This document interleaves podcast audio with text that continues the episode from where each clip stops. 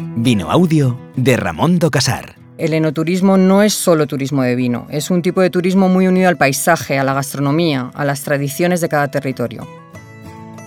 Un decanter para muchos es el concurso internacional más importante de vinos del mundo. Hay bodegas que no tienen muy en cuenta el viñedo porque piensan que es algo que a la gente no les va a interesar, pero el viñedo es una cosa que a la gente le interesa mucho, el hecho de que le expliques los distintos ciclos por los que pasa la vida a lo largo del año, las distintas funciones que hay que realizar.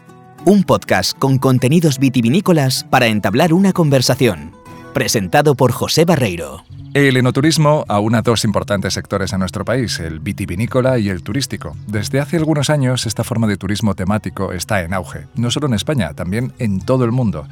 Las regiones productoras de vino y las propias bodegas buscan una forma de diferenciarse y lo hacen mostrándose al público y contando su historia a través de visitas guiadas y eventos en sus viñedos y también en las instalaciones donde elaboran el vino, organizando sesiones de cata, maridaje, creando tratamientos de belleza conocidos como vinoterapia, en definitiva, acercando el mundo del vino a las personas. Hay grandes regiones enoturísticas prácticamente en todos los lugares del mundo, desde Australia a Estados Unidos, pasando por Sudamérica y por supuesto en Europa.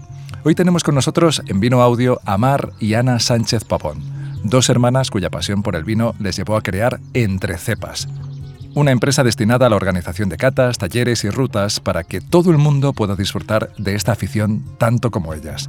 Mar y Ana nos cuentan cómo nació Entre Cepas, las múltiples posibilidades que brinda al cliente, nos llevan de viaje por España y por el mundo y también, desde su experiencia, aportan soluciones para llevar la industria del enoturismo al siguiente nivel. Presente del vino. El origen de, de Entre Cepas yo diría que se gestó probablemente mucho antes de nacer. Cuando yo terminé mis estudios de turismo en la universidad, decidí a Francia con la intención de aprender francés, pero el destino quiso que fuera a parar a un pequeño chateau de Borgoña, que era un hotel rural, pequeñito, familiar, en un enclave bucólico. La verdad es que yo, mi francés no era muy bueno, pero el propietario compraba y vendía vino y tenía una pequeña bodega donde se embotellaba. El pueblo, como os decía, era muy pequeñito, los clientes muy poquitos entre semana y mi francés bastante pobre. Así que para entretenerme pasaba las tardes en la bodega etiquetando botellas de vino. Me encantó la experiencia. Creció mi afición por el vino y años más tarde decidimos unir turismo y vino para crear entre cepas y acercar la magia que este producto tiene a muchos más aficionados. La experiencia del enoturismo es una experiencia muy amplia eh, si nos ceñimos a la etimología de la palabra, dices eno, vino, turismo, pues turismo, todos sabemos lo que es, turismo vinculado al mundo del vino pero pues para los oyentes, para la gente que a lo mejor no sepa tanto en qué consiste esta experiencia, no simplemente hace referencia al tema del vino, sino que el vino es el hilo conductor de la experiencia, pero implica pues actividades muy diversas que van vinculadas a la cultura, a la gastronomía, a, a todas las características paisajísticas que pueda tener una zona y por eso es un turismo que no es limitante. Aunque no te guste el vino, puedes disfrutar de este tipo de turismo y, por lo general, los grupos de gente que viajan para hacer este tipo de turismo, no a todos les gusta el vino. Hay gente que tiene una motivación y gente que tiene otra. Y precisamente por eso es importante buscar la variedad de las actividades que se desarrollan en torno a este tipo de turismo. En España, además, tenemos un territorio que paisajísticamente hablando es extraordinario. Y entonces unir en cada territorio esa parte de vino, tradición, gastronomía, paisaje, pues resulta bastante interesante. Hay gente para la que incluso su única motivación es visitar bodegas eh, que han sido construidas por arquitectos muy famosos o participar en festivales de vino. Eso ya es una excusa para practicar enoturismo. Pues digamos que hay como dos líneas de negocio un poco diferenciadas, la parte que corresponde a lo que son catas, puramente pues eh, tasting, y lo que son las experiencias enológicas, que eso ya incluye un desplazamiento, una ruta y que incluye una serie de actividades vinculadas al paquete. En el tema de las catas, pues eh, hacemos catas de muchísimos productos, de vino, de cerveza, de gin tonic, de vermouth. Eh, bueno, hemos visto que hay un público objetivo muy amplio que va pues, en unas edades muy variadas. Gente joven, desde los 25 a pues, matrimonios que le regalan a sus hijos la actividad, lo pasan divinamente, es genial. Y bueno, pues ves mucho interés mm, que tiene la gente por acercarse a este tipo de productos Y, lo bueno es que nosotros, nuestra filosofía de trabajo es acercar todos estos productos a la gente de una manera lúdica, de una manera divertida, de una manera sencilla, con un lenguaje accesible para todo el mundo. De esta manera, pues incluso viene gente que a priori no le gusta el producto, pero al final disfruta de la experiencia, lo pasa bien y sí se genera ese interés de seguir aprendiendo un poco más. Todas las actividades, de todas formas, en Entre Cepas tienen su público, porque es verdad que el vino es un clásico, pero nosotros lo acompañamos de chocolate para hacer la cata un poquito más especial. La cerveza también es una cata muy demandada porque la cerveza está de moda. Además, gracias a todos los productores de, cerveza artesana, es, es un producto que, que, se está poniendo muy de moda entre la gente más joven, sobre todo. Y, y, nuestras catas de vermut, por ejemplo, que es otro de los clásicos, un producto tradicional en Madrid, sobre todo a la hora del aperitivo, está resultando también bastante demandado. Se está abriendo espacio con, con mucha fuerza. Así que bueno, el abanico es amplio y hay para todos los gustos. La verdad es que tenemos suerte, somos afortunados, yo lo digo muchas veces, no solo porque en España se hacen buenos vinos en prácticamente cada rincón, sino porque tenemos además un territorio lleno de, de grandes atractivos.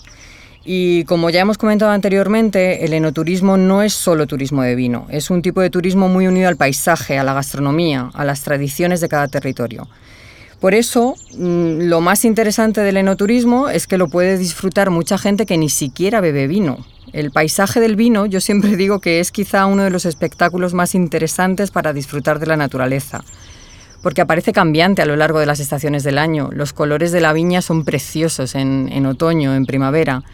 Y además hay otras regiones donde los ejemplos de arte y cultura unida al vino son muchos. Como ya hemos comentado también, la arquitectura de algunas bodegas es motivo suficiente para que, para que alguna gente venga a visitarnos.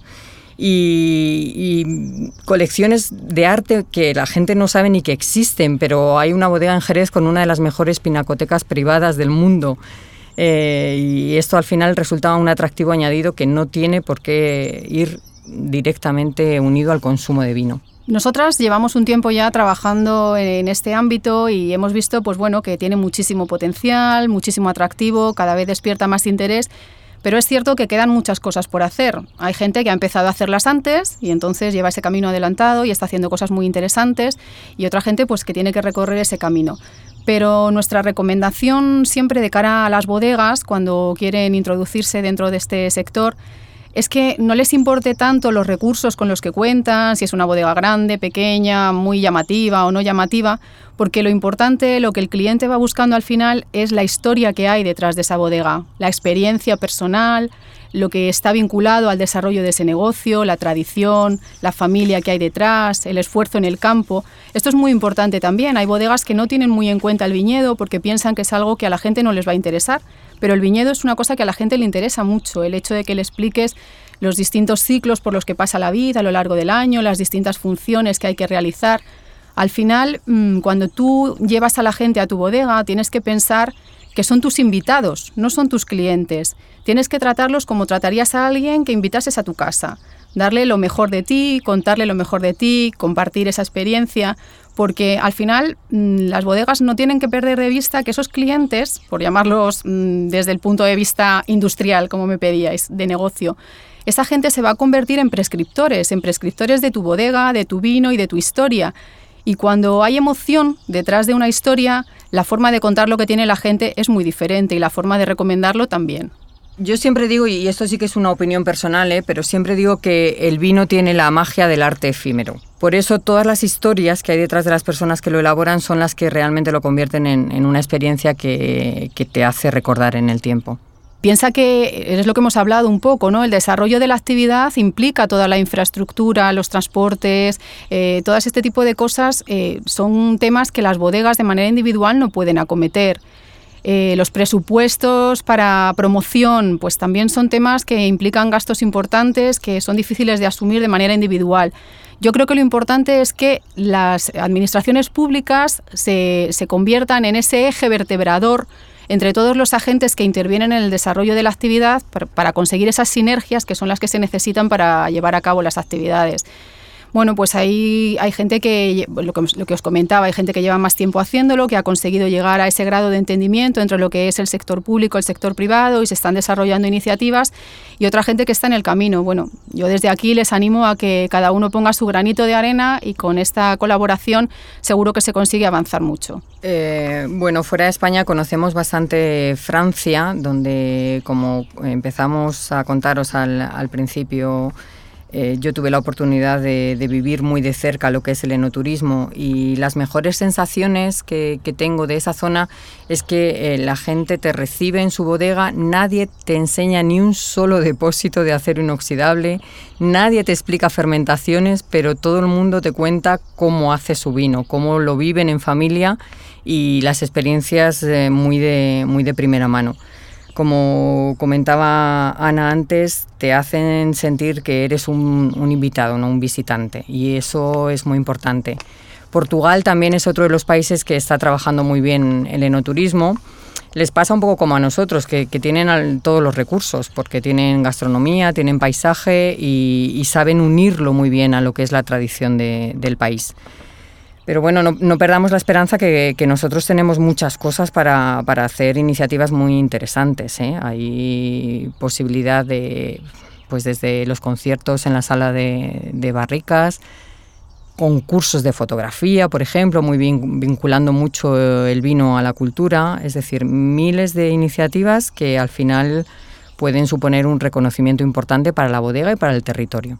Eh, eh, Argentina es un país muy interesante también para recorrer eh, a nivel vitivinícola.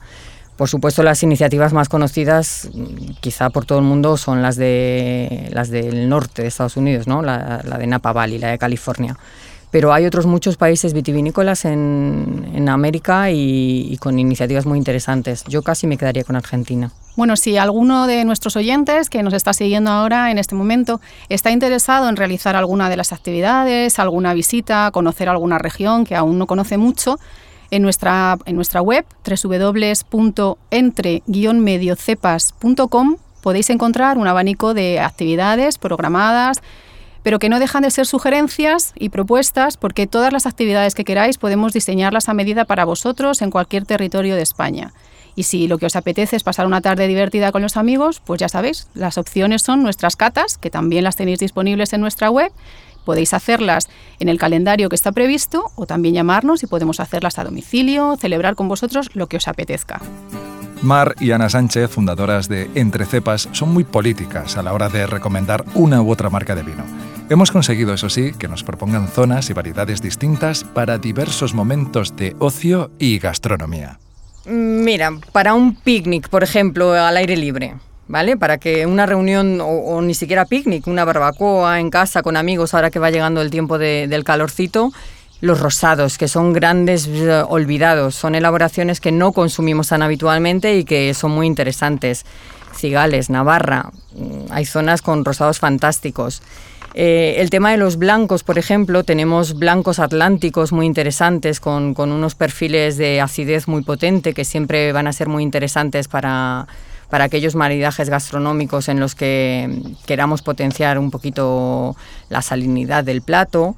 Y, sin embargo, lo que a mí menos me gusta es que siempre tenemos la referencia de ese tema tan manío, ¿no? De blancos para pescado, tintos para carne. No, me gustaría que la gente empezara a jugar un poco más con la mente abierta.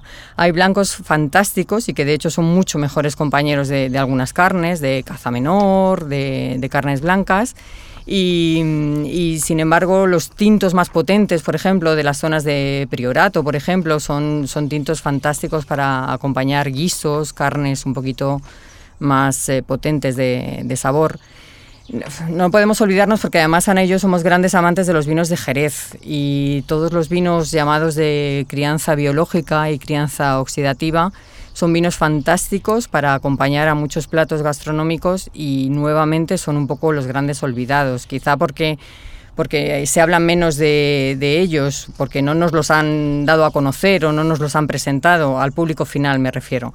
Pero son vinos maravillosos y muy desconocidos. Tenemos dulces fantásticos también, los, los vinos de las islas, por ejemplo, de, las Islas Canarias. Es que Tenemos un recorrido geográfico que lo podríamos hacer solamente a través de sus vinos. Futuro del vino. En esta segunda parte de Vino Audio hablamos siempre del futuro del vino y lo hacemos con la ayuda inestimable de un enólogo, un enólogo con una enorme proyección en nuestro país que gana muchísimos premios internacionales y que, bueno, tenemos la suerte de que es el enólogo de Ramón do Casar. Es una noticia muy actual, muy reciente. Hace muy pocas semanas eh, Pablo Estevez ha ganado un Best in Show 2019 en el premio internacional más importante que existe, en los premios de Canter. Esto lo ha conseguido con un vino de Ramón do Casar, con un Nobre Treixadura 2017. Yo no soy capaz de medir bien la trascendencia que supone en el mundo del vino un premio de estas características, pero eso ya nos lo cuenta Pablo. Pablo, ¿cómo estás? Hola. Hola, ¿qué tal? Bien. Un Best in Show eh, por Ramón do Casar Nobre. Enhorabuena. en estos casos es, es lo primero, ¿no? Claro que sí. Muchísimas gracias. Sí. ¿Qué es un decanter? ¿Qué trascendencia tiene? Háblanos un poco, por si alguno de nuestros oyentes no conoce la trascendencia de este premio internacional, dónde se celebra, cuántos vinos compiten. Háblanos un poco de estos premios. Y pues bueno, pues un decanter para muchos es el concurso internacional más importante de vinos del mundo. Se celebra en Londres y, bueno, pues eh, así un poco a modo de resumen, ¿no? para la importancia que tiene ese concurso, se presentan anualmente más de 17.000 muestras de vino diferentes procedentes de todas las partes del mundo, ¿no? Y después, pues bueno, los, los catadores, es un panel de cata pues muy profesional, formado por enólogos, formados por Master of Wine, y bien, eh, el concurso se desarrolla sin duda pues es una cata a ciegas, totalmente a ciegas y ninguno de los catadores pues sabe qué marca de vino está catando en cada momento. Para tener un Best in Show antes debe ser un platino, debes obtener un platino, que ya es una categoría muy amplia, y aún así no todos los platinos pasan a concursar para el premio Best in Show, que recordemos solo se conceden 50. Hablamos de que de, de, de 17.000 obtienen un Best in Show 50, eso es el 0,3%. Pero te decía, no todos los platinos pasan a la categoría Best in Show, ¿no? Exacto, así tal cual. Es decir, este concurso se desarrolla en tres fases. Eh, la primera fase, pues bueno, se catan los 17.000 vinos y ahí hay una primera clasificación. Ahí los vinos eh, se le otorgan tres medallas distintas en función de, de su puntuación, bronce, plata y oro. Esa sería la primera clasificación que hay.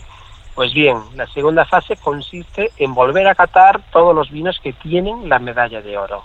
Y en esta segunda fase hay vinos que se quedan con la medalla de oro y otros vinos pasarían pues a una siguiente fase que serían eh, los denominados vinos platino, ¿no?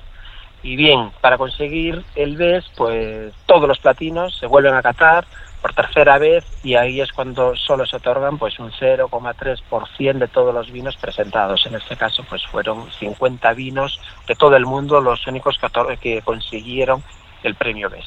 Bueno, y Ramón do Casar Nobre, a base de Treixadura, la añada 2017, obtiene uno de estos 50 premios en el mundo.